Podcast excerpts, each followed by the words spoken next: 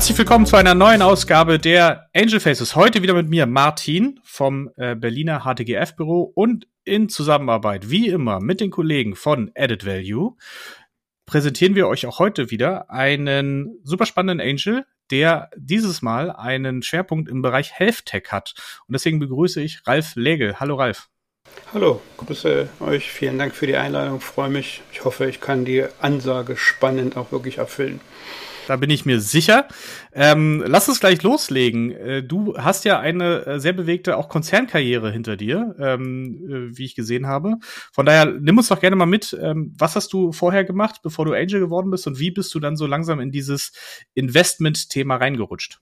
Ja, das ist immer die Frage, die man mir nicht stellen sollte, weil dann geht Großteil der Zeit äh, mhm. schon immer für ein Interview hinüber. Aber egal, ich habe mal ähm, Psychologie studiert, ein MBA in Gesundheitsmanagement gemacht und 15 Jahre selber in der Versorgung gearbeitet, also am Patienten dran, sowohl im stationären als auch im ambulanten Bereich, allerdings mit so zwei Sonderlocken. Die eine Locke war, ich habe äh, quasi in einer Uniklinik eine IT-Abteilung aufgebaut. Insofern erklärt es dann vielleicht auch, warum ich dann neben eigentlich therapeutischer Tätigkeit dann das Thema digital auch kennengelernt habe und ich habe die Klinik dann auch sogar mal verwaltet, so dass ich auch diesen ganzen betriebswirtschaftlichen Aspekten mich noch irgendwie nähern musste. Und das hat so ein bisschen mich geprägt und hat eigentlich dazu geführt, dass ich in den Jahren, die ich da unterwegs war, auch immer wieder irgendwelche Digitalprojekte, Vernetzung von Ärzten auf Pastor Ärztenetze, Digitalisierung, Benchmarking von Ärzten auf einer technischen Ebene und so weiter gemacht habe. Das waren so die ersten 15 Jahre meines Berufslebens. Und das war mega spannend. Und dann habe ich gedacht, oh wow, Industrie muss ja super cool sein. Bin in die Industrie geworben worden. Dann begann quasi 15 Jahre Karriere in Großkonzernen habe dann dort im Großkonzern Marketing, dann Gesundheitspolitik, Market Access, Business Unit Leitung gemacht, habe verschiedene Rollen da ausgefüllt, verschiedene Aspekte auch nochmal kennengelernt von ich bringe ein Produkt in den Markt und da muss ich sagen, für mich unterscheidet sich da ein pharmazeutisches Produkt nicht so wahnsinnig von einem Digitalprodukt. Habe da auch viele Erfahrungen sammeln können, habe ähm, auch da wieder viel digitale Themen aufgebaut und habe dann die letzten vier Jahre meiner Konzernkarriere für Pfizer den Pfizer Hub aufgebaut, also quasi das, das Tool, was die Pfizers sich gedacht haben, was Pfizer helfen könnte, um mit Startups in Kooperationsverträge zu kommen, um da zusammenzuarbeiten, dieses neue Land auch sozusagen kennenzulernen. Und das haben wir ganz erfolgreich für in Berlin gemacht, den Pfizer Healthcare Hub Berlin quasi gegründet, aufgebaut und dann auch internationalisiert. Witzigerweise war das halt nicht so eine Top-Down-Geschichte nach dem Motto, USA hat angeordnet und wir machen dann mal, sondern witzigerweise ist das in Deutschland losgegangen. Wir haben das dann in die verschiedenen Countries getragen. Und danach habe ich gesagt, irgendwie 15 Jahre Pharma ist genug und bin dann ausgestiegen ganz bewusst und habe mich in die Beratung begeben. Einerseits jetzt nochmal fünf Jahre lang äh, Geschäftsführung in einem Versorgungsforschungsinstitut gemacht und nach meiner Hub-Zeit habe ich natürlich über die Hub-Tätigkeit hunderte von Startups mindestens in den Pitches oder eben auch persönlich kennengelernt. Und das hat so bei mir dann den Funken gesetzt, hey, da willst du mehr mitgestalten, da willst du näher dran sein. Und jetzt noch schnell der letzte Satz dazu. Ich kenne aber auch wirklich die andere Seite des Tisches, äh, sprich die Startup-Seite insofern, weil ich 1995 mein erstes eigenes Startup mit zwei Kumpels gegründet habe. Wir haben damals die erste Planungs- und Dokumentationssoftware zur Pflege in Krankenhäusern entwickelt und auch verkauft zugegebenermaßen. Und insofern kenne ich auch die ganzen Bauchschmerzen, die es da in der einen oder anderen Form immer gibt, das rauf und runter. Ja. Insofern beide Seiten kennengelernt und Blut geleckt und deswegen mache ich, glaube ich, heute das, was ich mache, sprich für Startups da sein, sie beraten, aber eben auch in Startups investieren. So, sorry, du hattest gefragt, ich habe gewarnt. All, alles klar, alles super. Zum Verständnis, das heißt 1995, ich sehe 1995 bis 2000 äh, warst du da äh, dran beteiligt an diesem neuen Startup. Genau. Was, äh, das war ja auch eine ganz andere Zeit, als es heute so ist. Kannst du uns vielleicht mal eine ganz kurze Äh, oder einen ganz kurzen Exkurs mit uns mal machen. Wie, wie sah denn ein Startup damals aus? Wie wurde es denn damals finanziert und äh, was war dann auch euer Weg, den ihr da gegangen seid? Ist ja auch mal ganz spannend, so in der, in der, in der Retrospektive zu sehen. Ja, das war komplett gebootstrapped. Das heißt, da wurden sämtliche private Ersparnisse verbrannt, die man in irgendeiner Form so hatte. Das Thema äh, Investoren war damals ganz schwierig. Klar konnte man zur Bank gehen, sich vielleicht einen Kredit aufnehmen, dann musste man aber irgendwie Familie, Haus und Hof verschulden. Das ähm, hat also versucht, ganz lean das in irgendeiner Form aufzubauen. Und es war natürlich auch so, Digitalisierung war jetzt nicht wirklich das Thema. Ja, das heißt, wenn ich einer, mit einer digitalen Lösung gekommen bin, dann bedeutet es, es war viel Missionarsarbeit. Man ist da wirklich dann von Krankenhaus zu Krankenhaus gezogen, von Station zu Station gezogen, um zu sagen, hey, guckt euch das mal an. Ihr habt jetzt gerade schon mal einen Computer dastehen. Wenn ihr aber noch eine vernünftige Software dazu habt, dann sind das folgende Vorteile, die wir euch bieten können. Wir hatten ja im Prinzip den kompletten Pflegeplanungs-Dokumentationsprozess bis hin zur Sachkostenabrechnung da eine Software gepresst. Und das war für die damalige Zeit weit vor der Kurve und insofern auch nicht ganz einfach, dann die Leute zu überzeugen, das wirklich einzusetzen, weil der ökonomische Druck war ja damals auch im System noch nicht so hoch und wie gesagt, Digitalisierung war jetzt wirklich nicht der Hype, auf dem man mitsegeln wollte. Ach, Wahnsinn. Ja, das ist wirklich schon eine ganz andere Welt gewesen, wenn man sich das überlegt, das ist jetzt auch schon fast 30 Jahre. Ja, eine ja. Ewigkeit her. Äh, es ist, äh, ähm, was, was sich alles getan hat in der Zeit. Heute laufen die Ärzte mit Tablets und die Schwestern mit Tablets durch die Gegend. Deswegen ähm, haben wir da, glaube ich, schon äh, viel gemacht. Wir haben ja auch bei uns im Portfolio beim HTGF einige Investments in diesem Segment und hoffen auch, dass es da noch weitergeht, auch vor allen Dingen für die Patienten.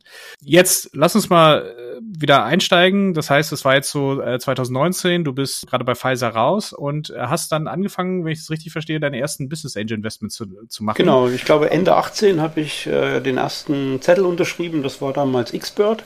Die hatte ich kennengelernt, fand eine super coole Truppe. Für mich vielleicht auch mal interessant, was sind denn so Auswahlkriterien? Also A, durch die Historie, die ich hatte, war klar, ich gehe irgendwie, wenn in den Bereich Digital Health. Ich hab, verstehe ein bisschen wenigstens was von IT, verstehe was von Gesundheitswesen und wie die Strukturen und die Regulatorien da drin laufen und ich bringe das mal irgendwie zusammen. Dann war für mich eigentlich das Thema identifiziert und die Experts, die fand ich deswegen cool, weil A, die hatten schon einen Exit hingelegt, zwar in einem anderen Bereich, haben sich quasi das Gesundheitswesen dann neu erobert. Fand das war ein, oder ist nach wie vor ein cooles Team.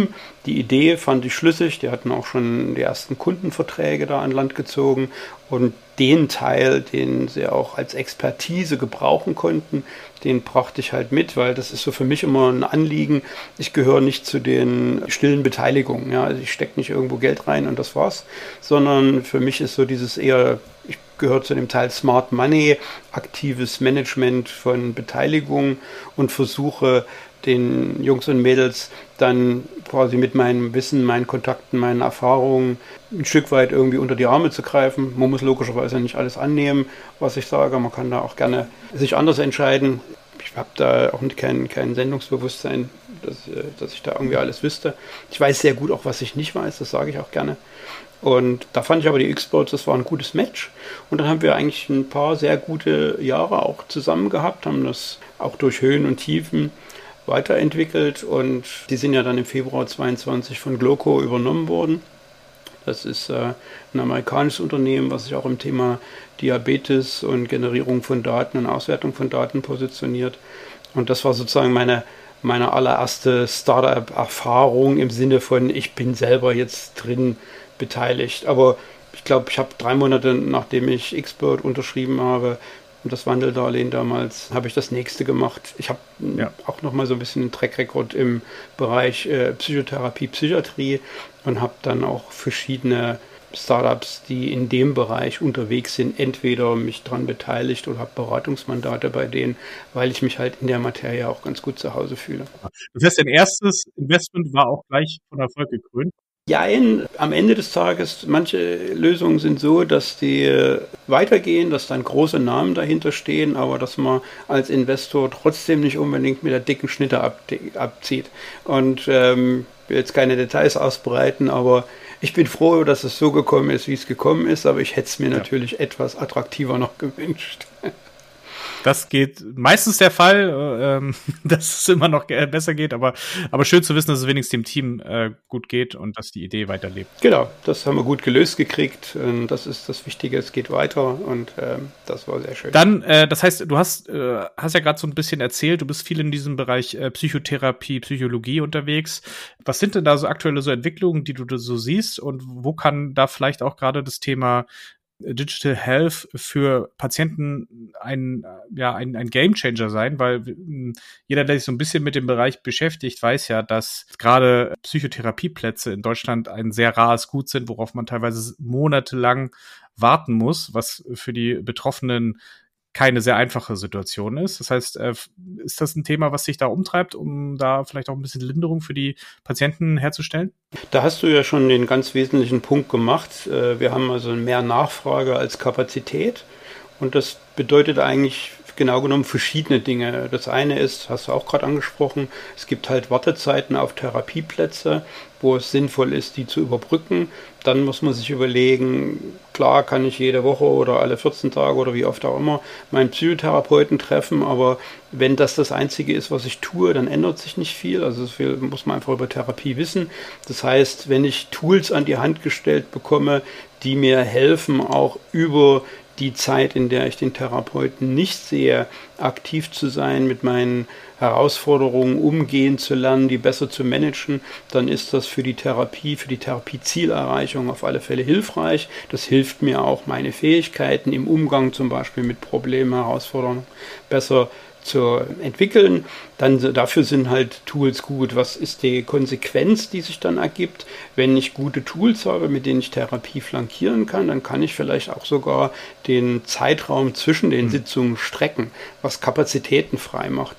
Und Stichwort Kapazitäten gibt es ja auch mittlerweile die ersten Ansätze für in manchen Ecken Deutschlands ist vielleicht gerade mal ein Kapazitätenüberhang, in anderen ist ein Bedarf. Das heißt, wir müssen auch drüber nachdenken, wie können wir Kapazitäten an die Orte bringen, von den Bereichen quasi, wo sind sie verfügbar zu, wo sind sie gerade nicht verfügbar. Sind wir klar beim Stichwort Telemedizin, Telepsychotherapie, damit hat man ja in Corona-Zeiten A gute Erfahrungen gemacht, B gibt es eine wunderbare Studienlage äh, aus den Niederlanden, die das schon rauf und runter alles äh, experimentiert haben. Das heißt, ich kann auch über das Kapazitätenmanagement auf digitalem Wege nachdenken und mag nicht für jede Situation und für jede Störung passen, aber für viele äh, Betroffene würde das eine gute Möglichkeit sein, mindestens Zeiten zu überbrücken oder eben auch durchaus, wenn man eine Weile dann schon in der Therapie steckt, dann auch quasi eine Online-Therapie weiter zu machen und da online geführt zu werden.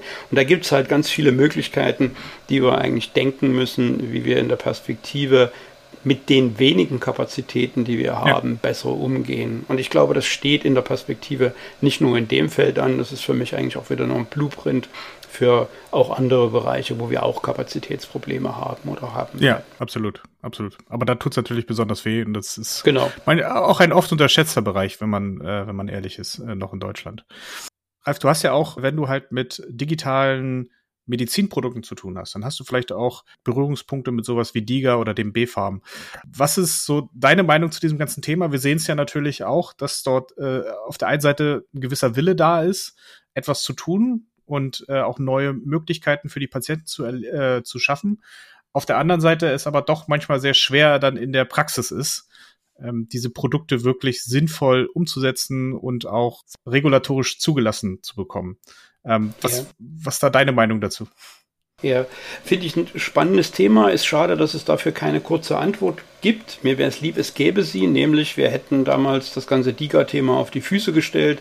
Deutschland hätte gesagt, super, und jetzt machen, geben wir mal richtig Gas, bringen die DIGAs auf den Markt, gucken, dass wir die im Markt richtig ausrollen und dann nutzen wir dieses Wertschöpfungspotenzial für die Patientinnen und Patienten, natürlich auch für die Therapeutinnen und Therapeuten, was da drinne steckt. Das wissen wir alle, das ist nicht passiert. Da haben die Investoren anders drauf geguckt, da haben die Unternehmen anders drauf geguckt. Und ich will jetzt nicht auf die Details eingehen, warum das nicht so funktioniert. Das hilft uns jetzt auch nicht weiter. Sondern es ist schade, dass wir uns diese Chance vergeben. Aber man sollte es nicht schlechter reden, als es ist. Weil faktisch gesehen ist eine Diga heutzutage immer noch ein komplett in Deutschland quer durchs Beet verschreibungsfähiges Produkt. Und wir müssen uns einfach vor Augen halten, wir sind in einer Übergangsphase. Ich vergleiche das immer so mit der äh, als, man, als man die Pferdekutschen abgeschafft hat, ja, und dann angefangen hat, Autos zu bauen, ja, dann waren die auch lange nicht perfekt und die haben mit den Autos von heute lange nichts mehr zu tun. Aber man muss quasi Entwicklungen auch die Zeit geben, damit man dahin kommen kann, dass sich eben die Wertschöpfung weit und breit und tief entfaltet. Und da werden wir auch im DIGA-Bereich hinkommen. Je mehr wir vom, ich sage jetzt mal, einfachen Blutdrucktagebuch wegkommen zu wirklich guten datenbasierten Anwendungen, wo dann viel mit äh, intelligenten Algorithmen und vielleicht irgendwann mal auch mit einer echten KI äh, was geht, dann werden die, werden die wirklich massiv Wertschöpfung bringen und dann wird man sich vielleicht auch nicht mehr so von Krankenkassenseite gegen die DIGA als solches sperren, weil ganz ehrlich, das Problem ist ja so ein Stück weit, dass man an den Digas durchexerziert, was man theoretisch für ganz viele therapeutische Tools, da fallen Medikamente, Heilhilfsmittel, Therapien, bla, auch drunter, was man eigentlich theoretisch machen könnte, nämlich zu sagen, ist die Therapie wirklich erfolgreich, funktioniert die, ich messe das sofort von Anfang an und erst wenn das unter Beweis gestellt wird, dass das funktioniert, dann lasse ich es vielleicht in einem größeren Rahmen zu.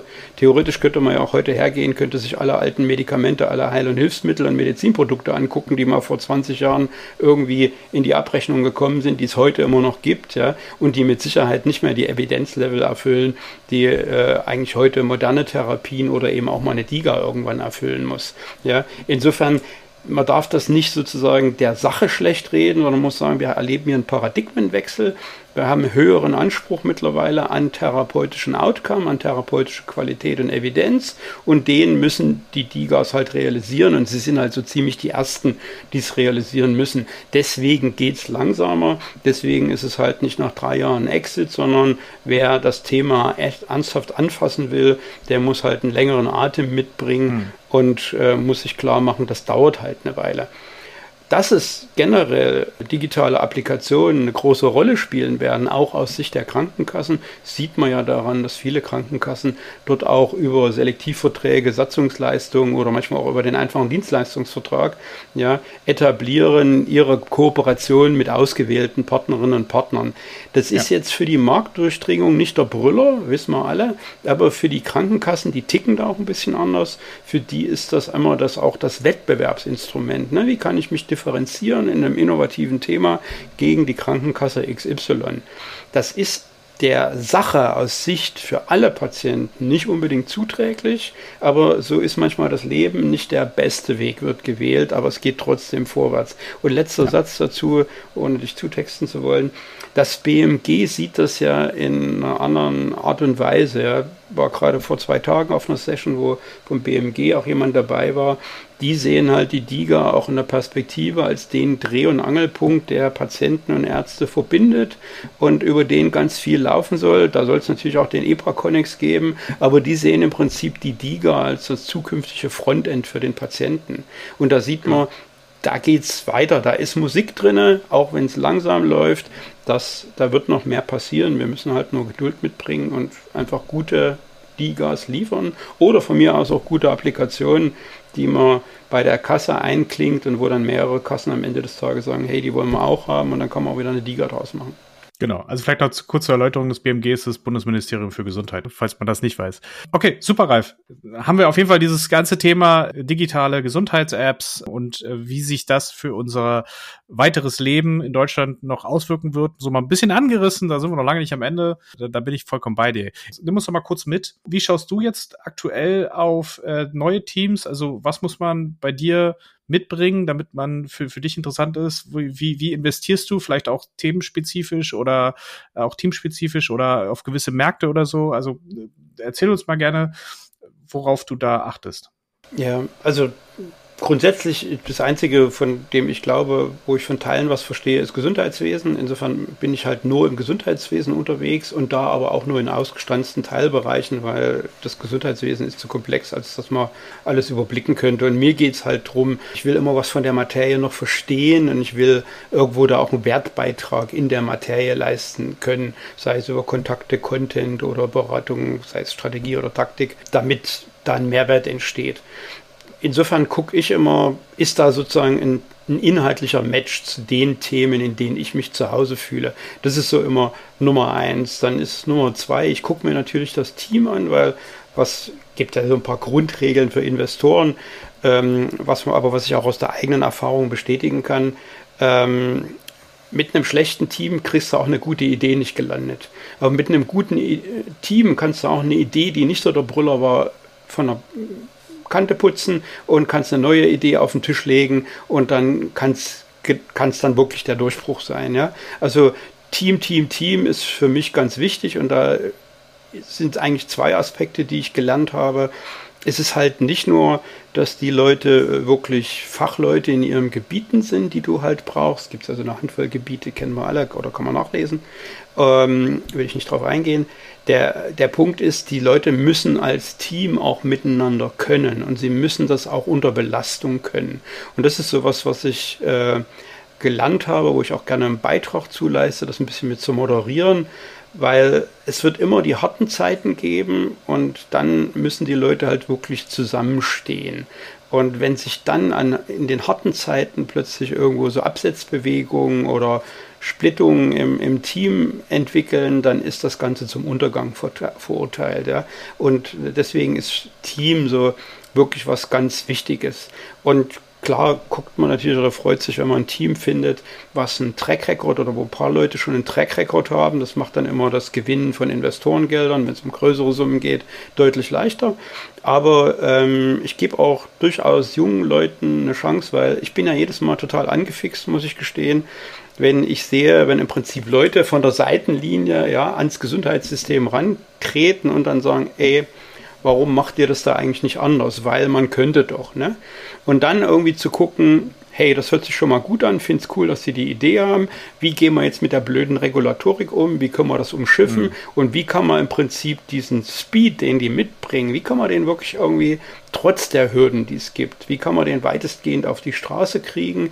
Und wie sieht der Markt, der auf der anderen Seite dazu steht, auch wirklich aus? Weil was ich leider Gottes natürlich sehe, sind zwei Dinge. Das eine ist, A, kommen viele mit super tollen Ideen an, wo man aber weiß, aufgrund der Regulatorik, die man auch nicht irgendwie schnell geändert kriegt, das kann man komplett vergessen. Ja? Disruptiv im Gesundheitswesen ist wirklich nicht easy. Wenn ich also versuchen will, die komplette Regulatorik umzuschmeißen, um eine super gute Idee hinzukriegen, da würde ich sagen, kann man machen, aber gibt es leichtere Wege. Mhm. Gibt es auch genug andere wichtige Sachen. Das ist das eine, was man halt nicht versuchen sollte. Und das andere ist, wenn ich mit einer coolen Idee ankomme, dann muss ich immer erstmal gucken, ist der Markt groß genug und ist die Zahlungsbereitschaft da überhaupt mhm. da. Ja, und wenn ich das nicht sehe, dann nützt mir auch die nette, coole Idee nicht, ja, weil ich brauche mhm. irgendwie Traction und ich brauche ein Marktvolumen, damit ich das Geld einnehmen kann, damit ich mich A finanzieren und B weiterentwickeln kann. Und das sind natürlich so Punkte, auf die man oder auf die ich halt gucke. Und da bin ich manchmal ein bisschen überrascht, wie wenig da die Teams mitbringen. Und da freue ich mich natürlich, wenn ich dann zur Seite stehen kann, weil ich gebe einfach auch ein gerne ein bisschen was weiter. Ich habe bloß einen dicken Kater. Ich sage immer so, die Startups sind so ein bisschen meine Babys halt. Da kann ich auch ein bisschen was abgeben. Alles klar. Sehr gut. Wo, wo kann man dich denn erleben? Ich glaube, du bist in Berlin viel unterwegs. Ähm, wie, wie kann man dich erreichen? Ich habe ja so ein Beratungsunternehmen, die Cap4 Health, die findet man im Internet. Dann, ich bin halt im Bundesverband Managed Care, habe da war ja viele Jahre im Vorstand da, mache da immer noch eine Arbeitsgruppe über neue Versorgungsformen. Das ist auch ein gutes Forum, wo man mich sieht. Ich bin halt beim äh, Spitzenverband Digitale Gesundheitsversorgung, da als Mitglied halt unterwegs. Und ansonsten, Berlin ist ja so eine äh, Ecke, wo man eigentlich jeden Tag woanders sein kann und äh, Leute treffen kann. Also auf vielen gängigen Plattformen, die mit Digital Health zu tun haben oder wo das Thema hochpoppt, egal ob es jetzt eine Kasse oder ein Unternehmen oder ein Verband da eine Veranstaltung machen, da trifft man mich. Ja. Aber sonst und LinkedIn sowieso, ja, das ist ja klar. Das ist immer der, der einfachste Weg, aber vielleicht manchmal nicht der beste. ja, ich äh, muss zugeben, ich kriege auch eine Menge Anfragen über LinkedIn und ich habe manchmal Mühe, die alle wegzuschaffen, weil da ist auch äh, viel Blödsinn, ehrlich gesagt, mit dabei. Nicht von Startups, sondern tausend Leute, die einem was verkaufen wollen mittlerweile. Ja. Ähm, und da ist die Gefahr da, dass auch mal was, ich was übersehe, also dann bitte auch gerne zweimal fragen, ja nicht böse sein, kann mir einfach passieren. Das glaube ich, da muss auch der, der Gründer, wie du meintest, so eine gewisse Resilienz für aufbauen. Das ja, genau. sich da so ein bisschen durcharbeiten. Super, Ralf, vielen, vielen Dank. Das waren jetzt auch schon einige Minuten im Ritt durch das Gesundheitswesen, vor allem durch das digitale Gesundheitswesen. Vielen Dank, dass du deine Erfahrungen geteilt hast und viel Erfolg weiterhin mit deinen Investments. Ja, vielen Dank. Ähm, euch auch viel Erfolg und äh, ich kann auch nochmal lobend erwähnen den HTGF, weil ich habe ja das Vergnügen, mit dem HTGF co-investiert zu sein, habe ja auch schon Gutachten für euch geschrieben. Finde das, was ihr macht und wie viel ihr da auf die Beine gestellt habt, ist toll.